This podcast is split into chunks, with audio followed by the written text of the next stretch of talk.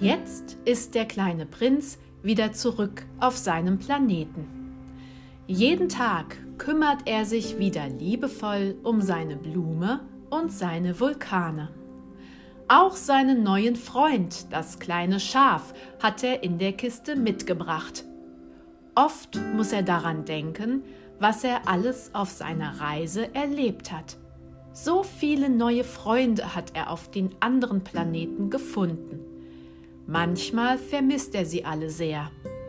Doch dann muss er nur nachts zu den Sternen hinaufschauen, um sich zu trösten denn er weiß, dass seine Freunde gerade genau das Gleiche tun. Dann lacht er in die Nacht hinaus und alle Sterne am Himmel lachen mit ihm.